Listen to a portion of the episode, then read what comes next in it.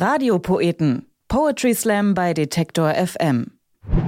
Ich sitze im Zug von Ostfriesland, wo ich meine Eltern und ein Geburtstagskind besucht habe, auf der Reise zurück in mein kleines stinkiges Münster.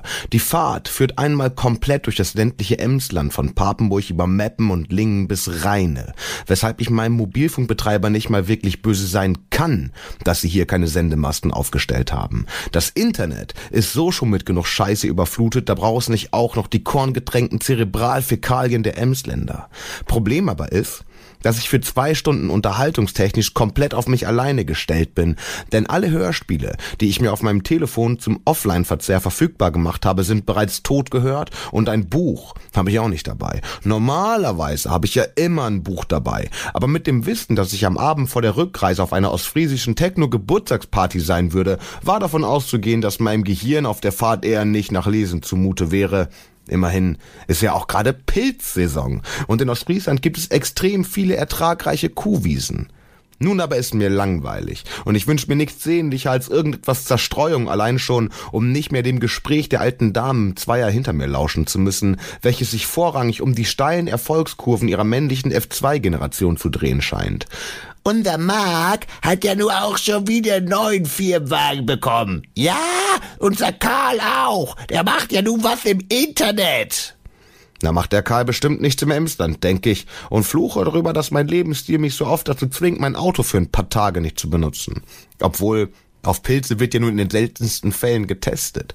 Außerdem erwische ich mich dabei, neidisch auf Mark und Karl zu sein. Ein Firmenwagen, Alter, wie geil muss das sein? Du hast ein Auto?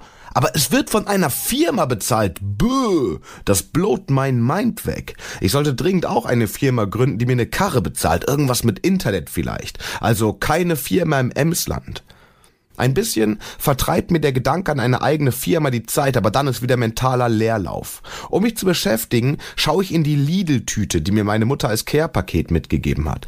Ich weiß nicht, warum sie vermutet, dass ihr fast 40-jähriger Sohn bei jedem Besuch noch mit den profansten Haushaltsgegenständen wie Küchenrolle, Zahnpasta, Instantsuppe und Spaghetti ausgestattet werden muss. Ey, aber ich beschwere mich auch nicht drüber. Denn meistens ist auch ein guter Schinken dabei, den ich mir aus moralischen Gründen niemals selbst kaufen würde. Aber geschenkt glaubt man nicht, dass ich ihn schlecht werden lasse. Außerdem packt meine Mutter immer noch eine Packung Kondome mit in die Tüte. Ich habe sie nie darauf angesprochen, aber mir ist schon beim ersten Mal aufgefallen, dass alle Kondome mit einer sehr feinen Nadel angestochen sind. Entweder wünscht sie mir AIDS und Syphilis, wahrscheinlicher aber wünscht sie sich selber Enkel. In der heutigen Wundertüte befinden sich neben den üblichen Dingen noch gute Socken aus Alpakawolle und ein Paket Desinfektionstücher. Was zum Geier? Desinfektionstücher? Ich bin auf einem fucking Bauernhof groß geworden, hab meine Jugend in der Punk-Szene verbracht und bin jedes Jahr auf mindestens fünf Festivals. Mein Körper ist so abgehärtet, dass ich mit ihm selbst Räume desinfizieren kann. Ich kann das Wasser der Spree trinkbar baden. Aber egal, Geschenke von Müttern folgen häufig einer kryptischen Logik, die zu verstehen man niemals in der Lage sein wird. Immerhin kann ich mir jetzt ein bisschen mit den Tüchern die Zeit vertreiben, indem ich mir die Verpackung mal durchlese.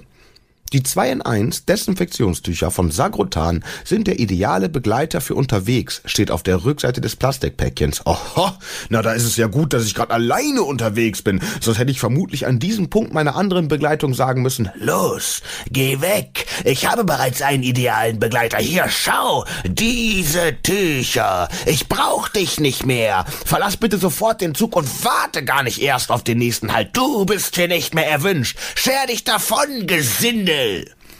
Die Eigenschaft als idealer Begleiter beschäftigt mich. Ich meine, man kann doch echt alles als Werbung auf ein Produkt schreiben, aber idealer Begleiter? Was macht die Tücher denn so speziell, dass sie mich ideal begleiten? Der gesamten Verpackung entnehme ich folgende Informationen dazu. Erstens, sie sind samtig weich. Zweitens, sie dürfen nicht in die Hände von Kindern gelangen. Und drittens, sie töten. Und zwar 99,9 Prozent.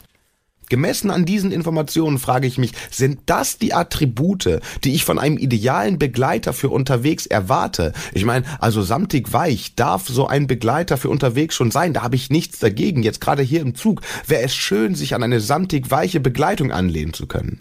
Dass meine Begleitung allerdings nicht in die Hände von Kindern gelangen darf, dafür ziehe ich einen Punkt auf der ideale Begleiterskala ab. Man kennt das. Du sitzt im Zug und irgendwelche Kinder tollen mit ihren klebrigen Händen im gesamten Waggon herum und fassen alles an und dann kommt eines der Kinder an deinen idealen Unterwegsbegleiter und der, naja, der tötet.